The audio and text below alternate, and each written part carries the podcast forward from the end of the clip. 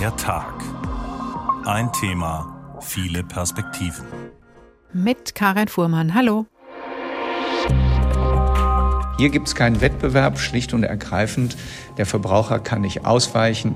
Er muss auf das Produkt oder den Service eines einzigen Unternehmens zurückgreifen. Da haben wir eben die großen Mineralölkonzerne. Das ist eine Handvoll und die machen im Wesentlichen diesen Markt unter sich aus. Und das ist dann eben anfällig für Absprachen, für Missbräuche. Solche Adressen haben schon ordentlich Einfluss. Das darf man nicht unterschätzen. Das meiste davon bekommt man übrigens gar nicht mit. Da geht es eben darum, natürlich am Ende, dass die Rendite stimmt. Marktwirtschaft und Wettbewerb. So funktioniert unsere Ökonomie, oder? In Zeiten von Staatshilfen und Entlastungspaketen relativiert sich diese Sicht gerade tatsächlich aber nicht erst dadurch. In der digitalen Welt sind wir uns längst bewusst, dass wenige Konzerne wie Apple, Google oder Microsoft weltweit über Informationstechnologie bestimmen und darüber, wie wir mit ihr umgehen. Auch in der Finanzwelt bewegen wenige große Gesellschaften riesige Mengen Geld und üben dadurch enormen Einfluss aus. Und und zeigt nicht gerade die aktuelle Energiekrise durch unsere Abhängigkeit vor allem vom russischen Gas, wie gefährlich Monopolismus sein kann? Der Wirtschaftsjournalist und Bestsellerautor Hans-Jürgen Jakobs spricht von einer Gefahr für Freiheit und Wohlstand durch übergroße Marktmacht von Konzernen und Staaten und erklärt in seinem neuen Buch Das Monopol im 21. Jahrhundert, was Deutschland und Europa dieser Entwicklung entgegensetzen sollten. Dazu befrage ich ihn gleich hier bei uns in der Tag. Die unheimliche Macht, wie Monopole die Welt lenken, haben wir diese Sendung überschrieben und fragen, sind Monopole wirklich gefährlich und eigentlich überflüssig? Die erste Station auf der Suche nach Antworten ist das Silicon Valley. Unser Korrespondent Nils Dams hat für uns zusammengetragen, wie mächtig die US-amerikanischen Internetkonzerne sind und wie sie monopolistisch agieren.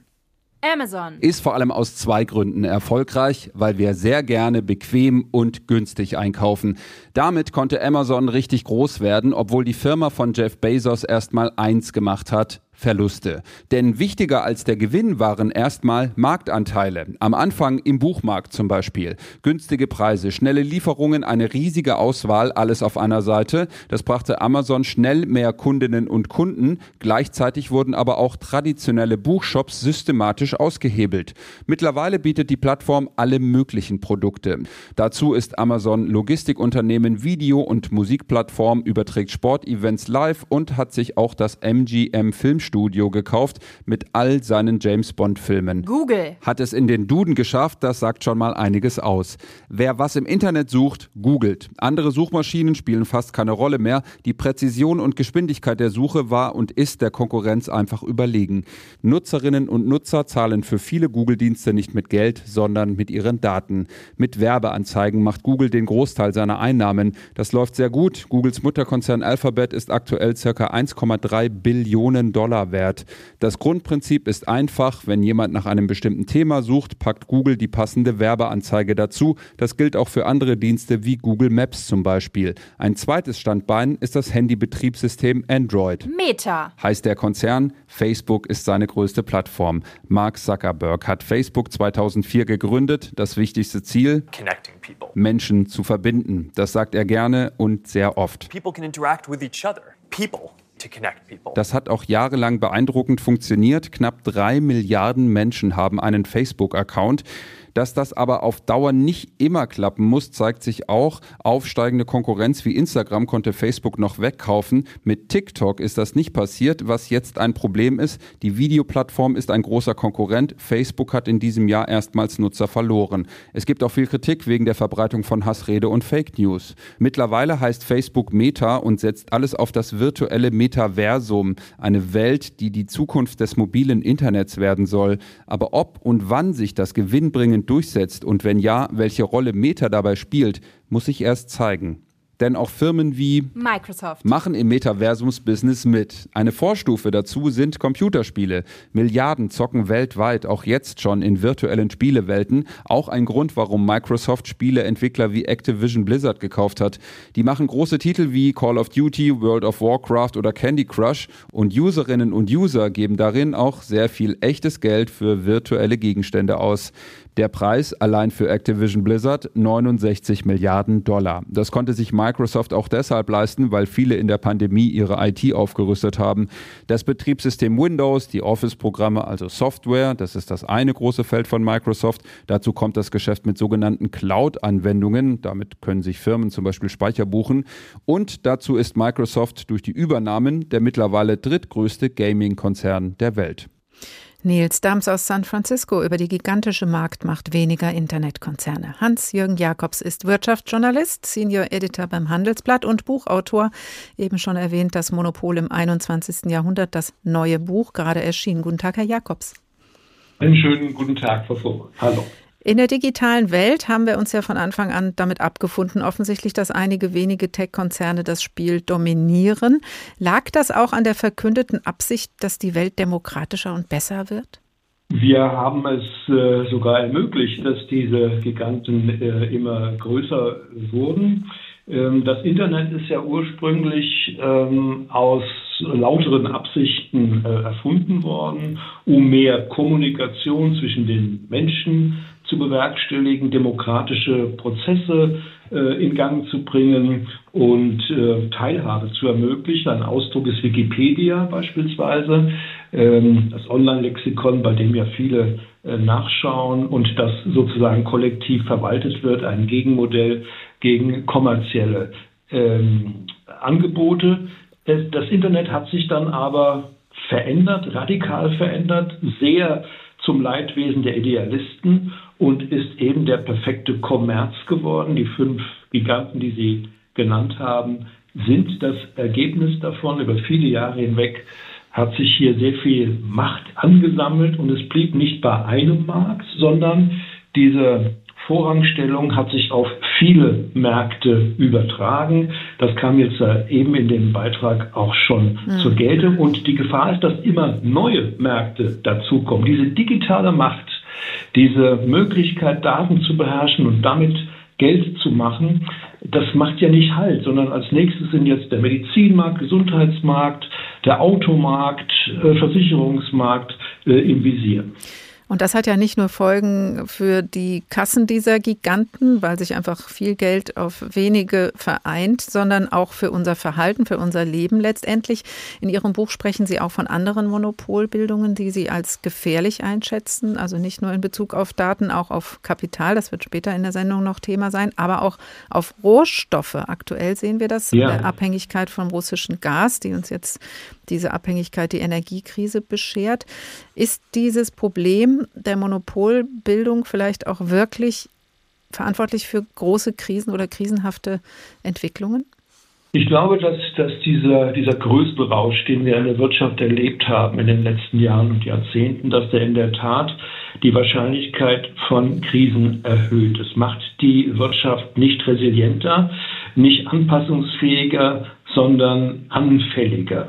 Und ähm, unser System ist ja, äh, das marktwirtschaftliche System ist ja darauf ausgerichtet, dass es ein Angebot von vielen gibt, dass es Wettbewerb gibt, dass man Auswahl hat. Wenn es aber solche Machtstrukturen gibt, dann führt das beispielsweise dazu, dass Preise äh, erhöht werden, äh, Abhängigkeiten aus Monopolen werden auch genutzt. Und das kann man jetzt am Beispiel Gazprom sehen. Hier hat ähm, der russische Staatskapitalismus das ganz bewusst als Waffe eingesetzt, um politische Ziele zu erreichen, also die Annexion von der Ukraine, der Ukraine und den Widerstand, den politischen Widerstand der europäischen äh, Mächte dadurch zu schwächen, dass man hier wirtschaftliche Probleme schaffen kann. Und das erleben wir ja jeden Tag in einer neuen Ausprägung, was man sich nie hat vorstellen können, bis, bis jetzt hin zu den mysteriösen Lecks mhm. äh, an den Gaspipelines von Nord Stream 1 und 2. Man könnte ja aber denken, es müsste sich auch durch den Wettbewerb regeln. Also die Marktwirtschaft müsste solche Monopolbildungen auch verhindern können. Stattdessen sehen wir jetzt aktuell, dass in der Not gegengesteuert wird, indem eben der große ja. Gaskonzern Uniper verstaatlicht wird. Also der Wettbewerb funktioniert offensichtlich nicht in solchen Krisen. Ja, der Energiemarkt ist schon länger in der Hand von Oligopolen. Und ähm, die Bevorzugung des, äh, der, der Lieferungen aus Russland von, von Gas ist ja nicht nur Sache der Politik, sondern hier waren zwei deutsche Konzerne, große Konzerne maßgebend, einmal BASF und der andere war E.ON.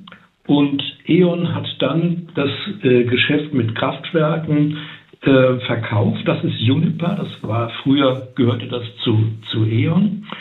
Und ähm, das ist jetzt noch Ausdruck dieser Monopolisierung. Denn Uniper muss man sich ja vorstellen, ist der zweitgrößte Konzern in Deutschland nach VW mit 160 Milliarden äh, Euro Umsatz. Und das ist die Folge einer einseitigen Lieferstruktur, weil wir uns so sehr auf das Gas verlassen haben, unsere ganze Energievorsorge darauf abgerichtet haben, weil es anscheinend billig war, weil es in großen äh, Mengen kam und äh, dieses Klumpenrisiko haben wir in Kauf genommen, diese Gefahren eines Monopols. Und das wendet sich jetzt gegen uns und dann bleibt jetzt so ein Riesenoligopol, äh, ein Riesenoligopol, in das wir andauernd neue Milliarden mhm. von Euro hineinstecken. Sie bezeichnen, Herr Jakobs, ähm, Monopolbildung grundsätzlich als schwierig und gefährlich für Freiheit, Wohlstand, sogar für die Demokratie. Das ist ganz große Besteck, was Sie da auspacken, auch im Untertitel Ihres Buches, wie private Unternehmen, ja. staatliche Konzerne unseren Wohlstand zerstören. Wieso ist ja. der Kapitalismus im Sinne von Marktwirtschaft und Wettbewerb jetzt automatisch besser für alle? Also da bin ich aber sehr bei den, bei den Vätern unserer Republik. Also wenn ich äh, Ludwig Erhard äh, richtig lese, hat er sich sehr stark äh, gegen Monopole gewendet. Er nannte das private Zwangswirtschaft. Und das ist sei genauso schwierig wie staatliche Zwangswirtschaft. Ähm, diese Monopole sind auch nicht innovativ. Sie haben eine, eine Beharrungstendenz. Sie sind sehr bürokratisch und vor allen Dingen üben sie auch politische Macht aus, weil sie über äh, Lobbykraft äh, Einfluss auf Gesetze nehmen können. Und weil, wie wir an dem Beispiel der amerikanischen Multis sehen, sie offenbar auch glauben, über den politischen Gegebenheiten und Anforderungen zu stehen und, äh, und sich einfach Steuern äh, sparen, indem man äh, Steueroasen nutzt äh, in exotischen Ländern. Ähm, von Verantwortung für das Gemeinwesen ist da nicht viel zu spüren. Ich habe eher den Eindruck, dass man selbst glaubt, konstitutiv für das Gemeinwesen zu sein und neue Standards bilden zu können, quasi als Staat im Staat oder als Staat mhm. neben dem Staat.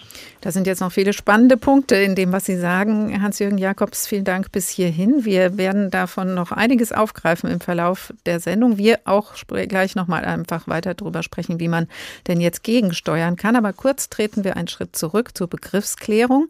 Das Monopol fiel schon mehrfach als Begriff, auch das Oligopol. Und wann spricht man eigentlich von Marktkonzentration? Ursula Mayer erklärt uns mal die Begriffe. Ein Monopol entsteht, wenn ein Unternehmen eines bestimmten Wirtschaftszweiges den Markt allein beherrscht, erklärt Andreas Mund, Präsident des Bundeskartellamtes in Bonn. Hier gibt es keinen Wettbewerb, schlicht und ergreifend.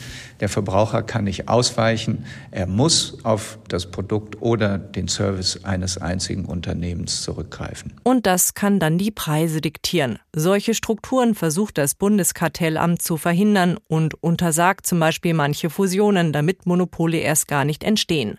Nur um manche komme man nicht herum, meint Mund. Monopol haben Sie zum Beispiel beim Wasserversorger. Sie können Ihrem Wasserversorger nicht ausweichen. Da gibt es eben keinen Wettbewerb. Dasselbe gilt zum Beispiel bei Fernwärme. Aber auch in diesen Branchen schaut das Kartellamt genau hin und hat etwa die Berliner Wasserbetriebe bereits gezwungen, ihre überhöhten Preise drastisch zu senken. Nicht ganz so extrem sind Oligopole, also wenn sich einige wenige Firmen einen Markt aufteilen. Ruprecht Potzun, Experte für Wettbewerbsrecht an der Heinrich-Heine-Universität Düsseldorf, sieht so ein Oligopol etwa beim Mineralölgeschäft und den Tankstellen. Da haben wir eben die großen Mineralölkonzerne, das ist eine Handvoll und die machen im Wesentlichen diesen Markt unter sich aus. Und das ist dann eben auch eine Art von Konzentration im Markt, die anfällig ist für Absprachen, für Missbräuche. Ähm, da schauen die Wettbewerbshüter dann schon auch sehr genau hin. So wurde das Bundeskartellamt zum Beispiel aktiv, als es hieß, der Tankrabatt komme nicht bei den Verbrauchern an, die Preise an den Zapfsäulen würden nicht so stark sinken, wie erhofft. Schnell stand der Vorwurf im Raum, die Mineralölkonzerne hätten den Tankrabatt einfach einbehalten. Doch das Ganze ist komplizierter, erklärt der Chef des Bundeskartellamts Andreas Mund. So wissen wir zum Beispiel, dass wir Raffinerieausfälle hatten. Das Angebot wird knapper, dadurch kann der Preis hochgehen. Anders gesagt, der Sprit wäre ohne Tankrabatt vielleicht noch teurer geworden. Das Bundeskartellamt untersucht den Fall aber noch. Nicht nur an den Tankstellen, auch bei den Raffinerien will man sich die Preisentwicklung genauer ansehen und im Herbst die Ergebnisse präsentieren. In vielen anderen Fällen sei man bereits erfolgreich gewesen, so Mund. Wo wir Kartelle aufgedeckt haben bei sehr verbrauchernahen Produkten wie Kaffee, Zucker, Bier, Wurst, Rucksäcke, Musikinstrumente, da geht es ja ganz konkret um Absprachen zwischen den Unternehmen über Preise. Und wenn die sich absprechen, sprechen sie sich natürlich in der Regel über höhere Preise ab. Zur Strafe verhängte die Behörde hohe Bußgelder. Künftig will die Politik das Bundeskartellamt weiter stärken. Es soll bereits ohne Rechtsverletzung eingreifen können, wenn es eine zu hohe Marktkonzentration wahrnimmt. Dann kann es Unternehmen zum Beispiel dazu zwingen, Geschäftsteile abzugeben. Und es kann zu Unrecht erlangte Gewinne leichter abschöpfen. Der Düsseldorfer Kartellrechtler Hotzun hält das für richtig und wichtig. Marktmächtige Stellungen sind für die Wirtschaft wirklich Gift. Wettbewerb halte nicht nur die Preise für Verbraucher moderat, die Unternehmen seien dadurch auch gezwungen, gute Produkte auf den Markt zu bringen und dadurch deutlich innovativer zu sein. Ursula Mayer mit einer Begriffsklärung und der Sicht des Bundeskartellamtes. Noch einmal Hans-Jürgen Jakobs, Volkswirt, Autor und Journalist unter anderem beim Handelsblatt. Warum ist es denn trotz dieses Einsatzes des Bundeskartellamtes, von dem wir auch gerade gehört haben, in vielen Bereichen so ein leichtes Spiel für die Konzerne, diese Marktmacht zu erreichen? Wurde da die ganze Zeit nicht genug gegengesteuert? Ich glaube, es gibt zu viele äh, Vorkommnisse, zu viele Vorfälle, zu viel Missbrauch. Das Bundeskartellamt ist äh, mit der Ausstattung, das es hat, da auch äh, tendenziell überfordert. Das Bundeskartellamt hat 380 Mitarbeiter und alle Fälle müssen juristisch sauber aufgearbeitet werden. Und das hat sich aber jetzt sehr gehäuft. Äh, das Bundeskartellamt ist ja im Hader mit allen diesen, äh, also mit vier von den fünf Digitalkonzernen und hat hier Rechtsstreitigkeiten immer wieder. Und ähm, das sind gewaltige Prozesse. Äh, aber die äh, üblichen Kartelle, die gibt es ja auch noch. Und äh, jetzt kam, Sie haben ja eben erwähnt, die Mineralölkonzerne, ähm, die Übergewinne, die wir hier dort erlebt haben. Aber das war im Jahr 2012 schon ein großes Thema. Und äh, damals ähm, hat schon Herr Mund von wettbewerbslosem Oligopol gesprochen, völlig, völlig zu Recht. Und daran hat sich nichts geändert. Mhm. Man hat eine Transparenzstelle geschaffen für Mineralkraftstoffe, ähm, dass wir die Preise sehen können. Aber die äh, Konzerne sehen auch die Preise ja. und wissen, was die anderen machen und stimmen sich dann äh, wunderbar ab. Also das, das, ist jetzt, einfach kein echter Wettbewerb. Das heißt, da muss man doch einen Regel vorschieben können. Ganz genau. Und dass jetzt die, das Moment der Zerschlagung dem neuen Wettbewerbsdurchsetzungsgesetz der Bundesregierung kommt, das ist eine gute Entwicklung. Aber das hatte Herr Brüderle im Jahr 2010, als er Wirtschaftsminister war, auch schon vorgeschlagen. Ähm, das entfiel dann, dann aber in der Regierungsarbeit, war zu, zu unbequem, schien zu unwichtig. Wir haben den Wettbewerb den Gedanken des Wettbewerbs in den letzten Jahren zu gering geschätzt. Wir haben uns auf äh, Größe, auf Skalierung eingelassen. Je größer, desto besser. Und haben damit auch überall Strukturen geschaffen, die nicht mehr in Ordnung sind. Viele Märkte sind gekippt. Und ausschlaggebend war in diesem Fall Amerika. Dort hat man vor 40 Jahren die Wettbewerbspolitik ad acta gelegt. Da galt äh, die Theorien der äh, Chicago School waren entscheidend, die Märkte sich selbst überlassen. Größe ist, ist nicht schlimm. Und so kam es dann zu dieser Entwicklung, die eine unheimliche Konzentration erleben wir in den hm. USA und von dort äh, kommt die Entwicklung auch natürlich nach Europa. Das heißt, die Katze beißt sich auch in den Schwanz. Es ist einfach durch die Größe immer schwieriger, sie zu kontrollieren. Es wurde versäumt. Ist das dann auch schon eine Folge von der Lobby, die einfach durch diese gigantische Marktmacht entsteht? Also wenn wir den Lebensmitteleinzelhandel uns mal betrachten, ähm, da haben wir vier Konzerne, die 75 Prozent des Marktes haben. 75 Prozent bei, bei vier äh, Konzernen. Das ist für mich ein enges und gefährliches Oligopol. Und als der Verkauf anstand äh, von Tengelmann an Edeka, äh, vor einigen Jahren, da war ja das Kartellamt dagegen, die Monopolkommission war dagegen. Und dann wurde das von dem damaligen Bundeswirtschaftsminister Gabriel mit einer Sondererlaubnis, mit der Ministererlaubnis dann geregelt. Ja, und auf einmal gab es wieder mehr äh, mehr Macht. Äh, er glaubte damit äh, Arbeitsplätze sichern zu können.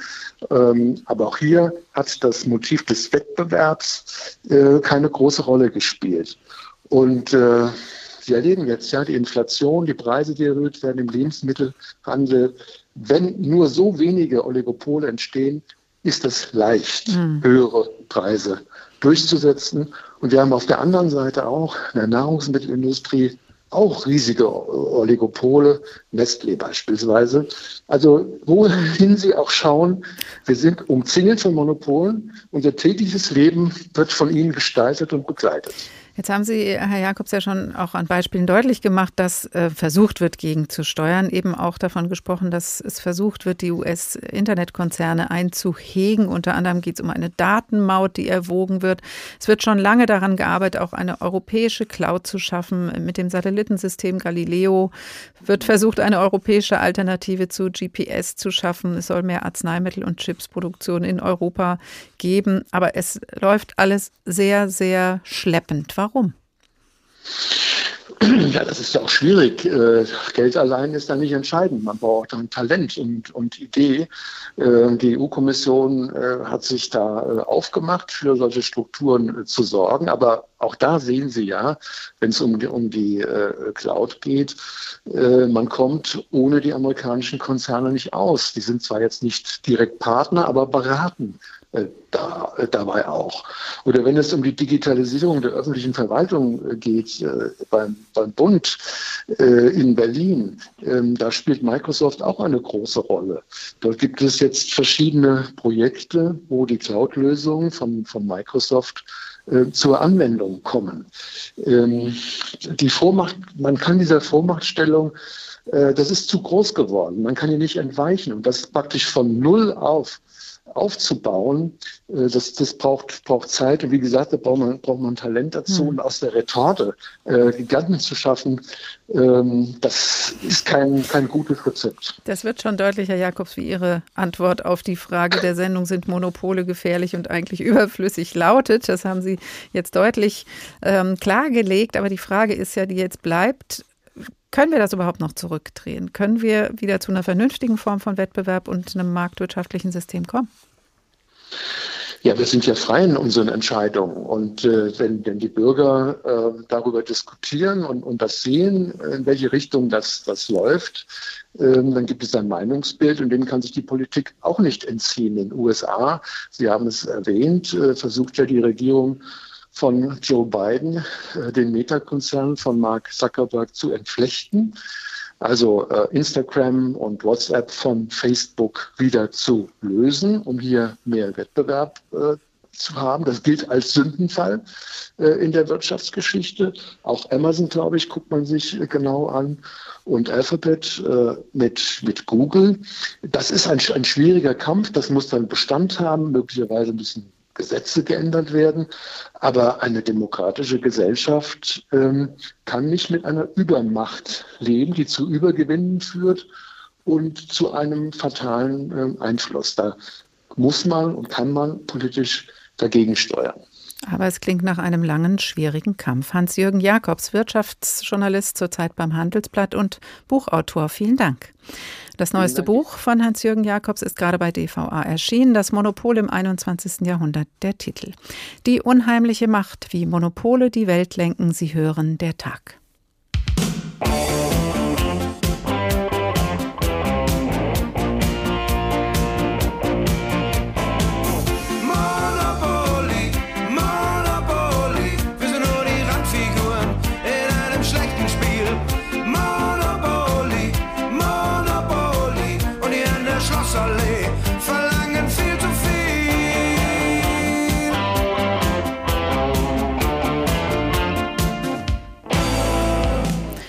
Randfiguren in einem schlechten Spiel, so wie das Klaus Lage von Herzen in die Welt trägt, so kommt einem das tatsächlich vor, was um uns herum läuft, dank Monopolismus. Von den Digitalkonzernen haben wir das jetzt schon gehört und Auch wenn wir Randfiguren sind, da spielen wir irgendwie alle mit. An der Börse spielen wir zwar nicht alle mit, aber die Folgen des schlechten Spiels weniger finanzmächtiger Akteure kriegen wir am Ende alle zu spüren. Wie und mit welchen Folgen Finanzmonopolisten an der Börse agieren, hat sich Konstantin Röse für uns angeschaut. Keine Frage. An der Börse wird mit Summen jongliert, die viele Menschen schwindelig werden lassen. Dabei gibt es ganz unterschiedliche Akteure, die Aktien und andere Wertpapiere kaufen oder verkaufen. Ein großes Gewicht haben sogenannte institutionelle Anleger. Das sind zum Beispiel große Vermögensverwalter, Staatsfonds oder Versicherungen. Sie verwalten das Geld ihrer Kunden und je nach Zweck treffen sie eine Entscheidung, wo und wie sie Geld anlegen. Weltweit größter Verwalter ist BlackRock. Unfassbare 10 Billionen US-Dollar an Vermögen liegen in der Hand des amerikanischen Konzerns. Niemand auf der Welt beherrscht so viel Kapital. Angenommen, BlackRock wäre ein Land, der Konzern wäre die drittgrößte Volkswirtschaft der Welt. Und wer viel Geld hat, bekommt Macht, sagt Marc Tüngler, Hauptgeschäftsführer der Deutschen Schutzvereinigung für Wertpapierbesitz. Solche Adressen haben schon ordentlich Einfluss, das darf man nicht unterschätzen. Das meiste davon bekommt man übrigens gar nicht mit, weil das passiert in der verschlossenen Türen. Da gibt es dann Einzelgespräche dieser Fondsgesellschaften mit dem Vorstand, äh, mit dem Aufsichtsratsvorsitzenden. Dabei geht es dann zum Beispiel um die Ausrichtung von Unternehmen. Deutlich wird das auch auf Hauptversammlungen, wenn alle Aktionäre über Entscheidungen abstimmen müssen, sagt Kai Bommer, Geschäftsführer vom Deutschen Investor Relations Verband. Natürlich geht es bei Abstimmung darum, welcher Vorschlag hat äh, die meisten Stimmen. Und da hat natürlich jemand, der eine Million Stimmen besitzt, wie ich finde, ja völlig zu Recht natürlich mehr Gewicht als einer, der nur eine hat. In Deutschland ist auch BlackRock der mit Abstand größte Investor. Zu dem Ergebnis kommt eine Studie des Investor Relations Verbands und dem Finanzdienstleister SP Global. 10% des Leitindex DAX gehört der BlackRock-Gruppe. Bei einigen Konzernen sind die Amerikaner sogar größter Anteilseigner. Zum Beispiel beim Diagnostik- und Biotech-Konzern Kiagen, aber auch bei RWE oder Vonovia. Egal ob BlackRock oder andere wie DWS, DK oder Union Investment, sie alle verfolgen mit ihren Entscheidungen ein Ziel. Da geht es eben darum, natürlich am Ende, dass die Rendite stimmt, sagt Anlegerschützer Mark Tüngler. Weltbekannt für seine hohen Renditen ist auch Warren Buffett, Star-Investor aus den USA, 92 Jahre alt und einer der reichsten Menschen der Welt. Sein Gespür und seine Strategien fürs Geldverdienen sind legendär. Ein Ratschlag von ihm, Große Chancen im Leben müssen ergriffen werden. Wir tun nicht sehr viele Dinge, aber wenn wir die Chance bekommen, etwas Richtiges und Großes zu tun, sollten wir es tun. Leichter gesagt als getan, besonders für Privatanleger, denn im Vergleich zu großen Investoren sind ihre Mittel begrenzt. An der Börse jedenfalls sind es einige wenige große Player, die versuchen, ihre Ziele durchzusetzen. Konstantin Röse über die Mächtigen an der Börse und was sie außer viel Geld noch alles bewegen können. Auch Stefan Wolf berichtet für die ARD von der Börse und ist uns jetzt zugeschaltet. Das klingt nach viel Einfluss. Können die Großinvestoren wirklich ungebremst ihren Einfluss ausüben? Das hängt immer davon ab, wie viel Prozent sie an einem Unternehmen äh, besitzen. Aber natürlich bedeutet ein großer Anteil auch einen großen Einfluss. Denn an der Börse zählt ja nicht die einzelne Stimme, sondern die einzelne Aktie. Und je mehr Aktien man hat, desto größer ist das Gewicht, das man in die Waagschale werfen kann. Allerdings gibt es da natürlich so ein paar Regeln, die auch die ganz Großen befolgen müssen. Zum Beispiel müssen sie sich melden, wenn sie an sich aufmachen, ein Unternehmen zu übernehmen. Da gibt es bestimmte Meldeschwellen. Wenn man also zum Beispiel einen Anteil von drei Prozent aller Aktien erreicht hat, muss man das melden. Bei zehn Prozent muss man das melden und so weiter und so fort. Das heißt also, im Geheimen agieren kann man so erst einmal nicht. Mhm, aber manches geht hinter verschlossenen Türen, haben wir auch eben in dem Beitrag von Konstantin Röse gehört. Da fragt man sich natürlich, was heißt das auch politisch, wenn zum Beispiel BlackRock der größte Anteilseigner bei RWE ist und dann vielleicht die Richtung vorgibt, erneuerbare Energien fördern oder nicht. Ist es dann völlig egal, was die Politik gerade versucht zu regeln? Im Grunde genommen kann man das so sehen, wenn man es fatalistisch sehen will. Aber es gibt natürlich politische Strömungen und auch gesellschaftliche Strömungen. Und da hat sich gerade in der Finanzwelt in den vergangenen Jahren doch wirklich einiges getan. Es gibt sehr viele Fondsgesellschaften, die, die ja ihre Fondsanleger quasi repräsentieren auf den Hauptversammlungen der Unternehmen und die dann letztendlich auch Druck ausüben, weil sie von ihren Anteilseignern, von ihren Kundinnen und Kunden mit auf den Weg bekommen, dass sie sich eben für mehr Umweltschutz zum Beispiel äh, einsetzen sollen. Und dann machen die das ziemlich laut und ziemlich offen auf den Hauptversammlungen. Und das hat so manche Unternehmen schon zum Umdenken bereitet. Wenn man sich aber an die um die Strippenzieher hinter den Kulissen kümmert, dann ist es natürlich klar. Dann gibt es äh, einige, die ihr Gewicht, ihren Besitz an einem Unternehmen in die Waagschale werfen und dann durchaus auch mal hinter verschlossenen Türen das eine oder andere anstoßen. Das kann bis hin zum Managementwechsel gehen. Hm. Aber da fragt man sich ja schon, wie können diese Gesellschaften zu so einem großen Einfluss kommen? Den Staatsregierungen, die dann auf Gipfeln äh, immer wieder um die Richtung ringen, in die das Ganze gehen soll, kann das doch eigentlich nicht recht sein, oder? Das kann nicht unbedingt recht sein, äh, gerade den politischen Lenkern, wenn es um Unternehmen geht, die systemrelevant sind. Wenn die Gefahr besteht, äh, dass so ein Unternehmen ausgehebelt werden könnte äh, zum Schaden der gesamten Gesellschaft oder zum Schaden einer Entwicklung, äh, die man selbst politisch vorherbestimmt hat. Und da gibt es ja öfter mal auch staatliche Eingriffe, äh, wo sich der Staat dann bei Unternehmen eine Sperrminorität äh, zum Beispiel sichert, dass er sagt, also bis hierhin und nicht weiter weiter und jetzt äh, sagen wir mal, wo es lang geht. Das ist natürlich eine Frage, ob das politisch gewollt ist, eine solche Einmischung, oder ob man die Marktwirtschaft walten lässt. Mhm, natürlich, wenn da Nachhaltigkeit draufsteht und das ist gerade sowieso das, was viele wollen, dann passt es vielleicht. Gerade in anderen Punkten könnte es anders sein. Jetzt reden wir ja in der Sendung über Monopolbildung und aber auch eben die Macht des Marktes. Bestimmt denn über die Richtung auch bei solchen Riesen immer noch ein bisschen der Markt zumindest mit, also die Anleger, aber vielleicht dann eben nur die Großen? Ja, der Markt bestimmt eigentlich immer mit im Großen wie im Kleinen. Das kann man ganz klar so sagen. Denn auch ein Unternehmen wie BlackRock hat ja zum Beispiel auch Anteilseigner, auch kleine, die dann eben sagen, wo es lang geht. Oder ein Großinvestor wie Warren Buffett, wir haben es gehört im, im Beitrag, der ja riesen Investitionen tätigt, der hat auch Anleger und denen muss er Rechenschaft ablegen bei einer Hauptversammlung, bei einer Aktionärsversammlung. Und wenn dann den Aktionärinnen und Aktionären nicht passt, was da gemacht worden ist, dann kann das das auch zu gehörig Gegenwind führen. Das heißt, die Gesellschaften sind ja schon auch immer ihren Kunden verpflichtet. Reicht dann dieser kontrollierende Blick der Geldgeber, wahrscheinlich nicht unbedingt Kleinanleger? Nun, der kontrollierende Blick ist wichtig, dass es ihn gibt und äh, dass er auch ausgeübt wird. Und äh, es gibt ja immer wieder auch sogenannte kritische Aktionärinnen und Aktionäre, die mit einem ganz kleinen Aktienanteil dafür sorgen, zumindest, dass Themen auf einer Hauptversammlung zum Beispiel angesprochen werden. Und das kann schon ein bisschen was anstoßen. Bewegen können sie allerdings im Endeffekt nichts.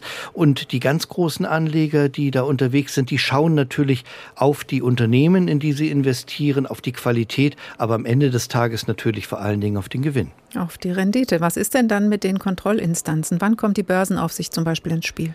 Ja, die Börsenaufsicht kommt dann ins Spiel, wenn irgendetwas schräg läuft in einem Unternehmen. Wenn also so ein Großinvestor, wie wir sie ja im Beitrag auch gehört haben, zum Beispiel hinter verschlossenen Türen versucht, einen Managementwechsel zu erzwingen. Man kann ja das machen. Das ist sein gutes Recht als Großaktionär.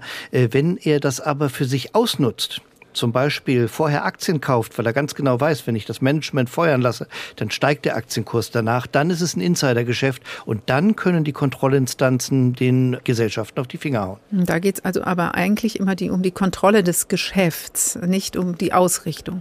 Es geht um die Kontrolle des Geschäftes, äh, wenn es darum mhm. geht, dass Großaktionäre Einfluss ausüben. Äh, was bei den Finanzbehörden geht, es vor allen Dingen um die Kontrolle des Wertpapierhandels, dass da alles mit rechten Dingen zugeht geht. Das heißt, bei ganz vielen Dingen ist der Aufsichtsbehörde eigentlich die Hand gebunden, da können sie gar nichts machen. Hm. Sind Monopole gefährlich und eigentlich überflüssig? Das ist die Frage, die wir durch die Sendung ziehen. Stefan Wolf, ginge denn die Finanzwelt ohne Monopole? Die Finanzwelt ginge ohne Monopole, aber wenn man sich die Welt der Aktien anschaut, dann muss man ganz klar sehen, dass eigentlich in den Unternehmen immer nur etwas bewegt werden kann, wenn sich mehrere Menschen zusammenschließen. Das muss nicht unbedingt sein, dass sie ein Monopol bilden und dann Druck ausüben, aber man braucht schon eine Stimme, die auch gehört wird, damit man was verändern kann. Stefan Wolf für die ARD an der Börse. Vielen Dank. Die unheimliche Macht, wie Monopole die Welt lenken, Sie hören der Tag.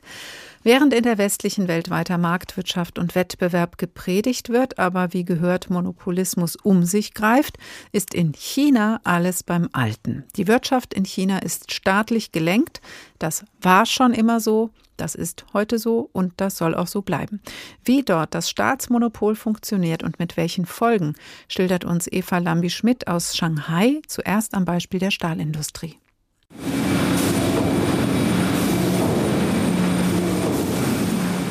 Glühend heißer, flüssiger Stahl wird in Form gegossen. Im Shanghaier Stahlwerk von Baoshan geschieht das am laufenden Band. Durch mehrere Walzen hindurch werden die neu geformten Stahlplatten, die sogenannten Brammen, immer dünner, bis sie nur noch ein dünnes Blech sind. Das Blech wird aufgerollt, ein Roboter schreibt eine Nummer darauf und dann wird der Stahl in alle Welt exportiert. In den vergangenen Jahren wurden mehrere chinesische Stahlunternehmen zu einem großen staatseigenen Konzern fusioniert. Die China Baowu Steel Group ist der größte Stahlhersteller weltweit. Mit mehr als einer Milliarde Tonnen im Jahr Jahr stellt China mehr als die Hälfte des weltweiten Stahls her. Das ist der Weg, um Träume wahr werden zu lassen. Das ist unser Weg. Ein Propagandafilm über Staatsunternehmen in China zeigt, wie diese das Land formen. Sie haben die Kontrolle über die wichtigsten Industrien des Landes, zum Beispiel die Stahlindustrie, die Bauindustrie, die Öl- und Gasindustrie, die Telekommunikation und die Banken. Das Ergebnis sind Monopole und Preisdiktate. Der Wettbewerb ist ausgehebelt, Innovation durch private Konkurrenz findet kaum statt. Was passiert, wenn private Unternehmen der chinesischen Staats- und Parteiführung zu groß und zu mächtig werden, kann man an der Tech-Industrie in China sehen. Jahrelang wurde ihr Aufstieg politisch und teils finanziell staatlich gefördert. Doch dann bremste die Staats- und Parteiführung die aufstrebenden Privatunternehmen aus. Vor zwei Jahren zum Beispiel wollte Ant, die Tochtergesellschaft von Alibaba für Finanzdienstleistungen, an die Börse gehen. Es wäre der größte Börsengang der Weltwirtschaftsgeschichte gewesen. Doch die Staatsführung hat den Börsengang gestoppt. Der Gründer von Alibaba, Jack Yun alias Jack Ma, musste sich weitgehend aus der Öffentlichkeit zurückziehen. Er war zu mächtig geworden, sagt Andy Sier, ein chinesischer Wirtschaftswissenschaftler in Shanghai. In China entscheidet letztlich die Regierung über Erfolg und Misserfolg eines Unternehmens. Wenn sie auf dem Markt konkurrieren und einen gewissen Erfolg haben, die Regierung aber der Meinung ist, dass der Erfolg den Interessen der Regierung zuwiderläuft oder die politische Stabilität beeinträchtigt, dann wird die Regierung sie sofort verschwinden lassen. Die Macht der kommunistischen Partei reicht bis in die Vorstände von Unternehmen, auch dorthin, wo man es auf den ersten Blick nicht vermutet, erklärt Wirtschafts- und China-Wissenschaftlerin Doris Fischer. Sie lehrt an der Universität Würzburg. Das liegt aber daran, dass ähm, diese staatlichen Konglomerate ähm, Strukturen aufgebaut haben, wo häufig im Hintergrund das staatliche Unternehmen ist, aber darunter ganz viele privatrechtlich, also als Aktiengesellschaft oder GmbHs organisierte Unternehmen, denen man das gar nicht anmerkt, dass im Hintergrund ein Staatsunternehmen steht oder ein von Parteimitglied oder äh, parteiennahen ähm, Person geleitetes Unternehmen. Und diese Verquickung ähm, führt aber dazu, dass die chinesische Regierung relativ sicher sein kann, dass sie einen Großteil der Wirtschaft nach wie vor steuern kann. Dass die Politik die Wirtschaft steuert, das heißt auch, dass bestimmte Branchen in China besonders gefördert werden werden, dass besonders staatliche Unternehmen einen einfacheren Zugang zum Markt und zu Bankkrediten haben.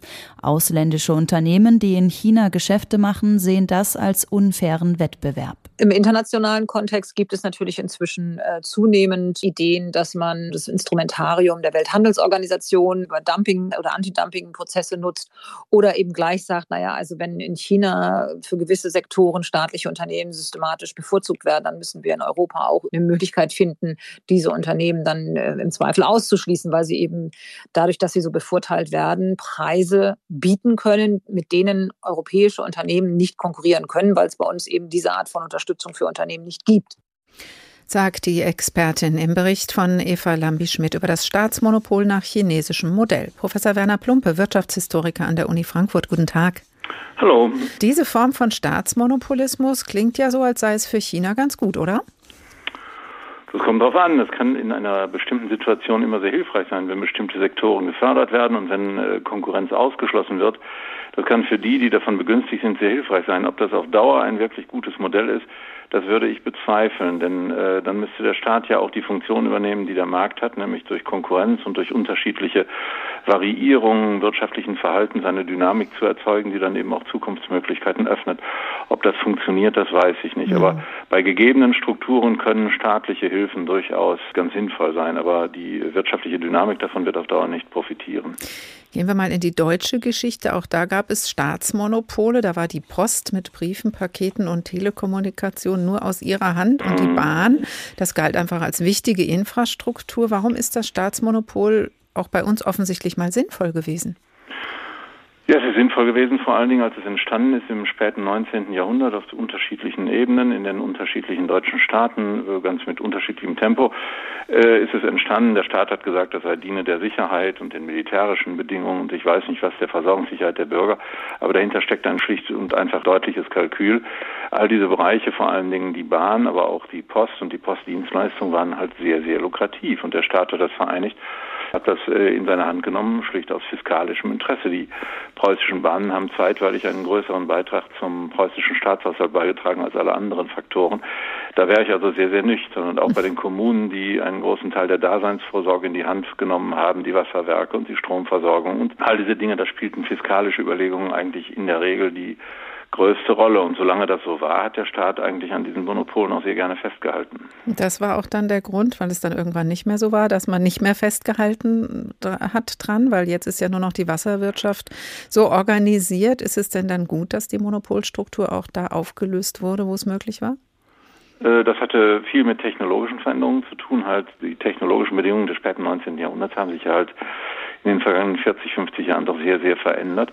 Das hat auch etwas mit veränderten Marktstrukturen, Marktbedingungen zu tun. Im Bereich der Mobilität ist eben die Bahn nur noch ein Anbieter unter anderen, hat sehr viel Konkurrenz bekommen und der Staat hat gemerkt, dass das Festhalten an den Monopolen ihm unter Umständen das Festhalten an erheblichen Verlustträgern beschert. Und das ist sicher einer der Gründe gewesen, die dann dazu beigetragen haben, dass man in den 1980er Jahren gegenüber Argumenten, die in den Wirtschaftswissenschaften vertreten worden sind, nach denen diese staatlichen Versorgungsmonopole nicht besonders effizient sind, dass man diesen ähm, Stimmen mehr Gehör geliehen hat und äh, entsprechend dann auch gehandelt hat. Und man sieht ja an der gescheiterten Bahnprivatisierung, was äh, für Probleme damit verbunden sind und dass äh, offensichtlich Marktunternehmen nicht bereit sind, dort einzusteigen, äh, wenn die äh, Bedingungen und wenn die Gewinnaussichtungen nicht so groß mhm. sind.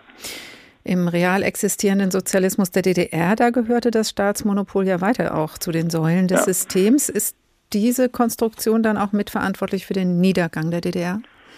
Ja, das hat im ersten Moment, denkt man, äh, hat das ja stabilisierende äh, Funktion. Das haben wir eben auch aus den chinesischen Beispielen gehört. Aber auf die lange Frist ist das eben sehr schwierig.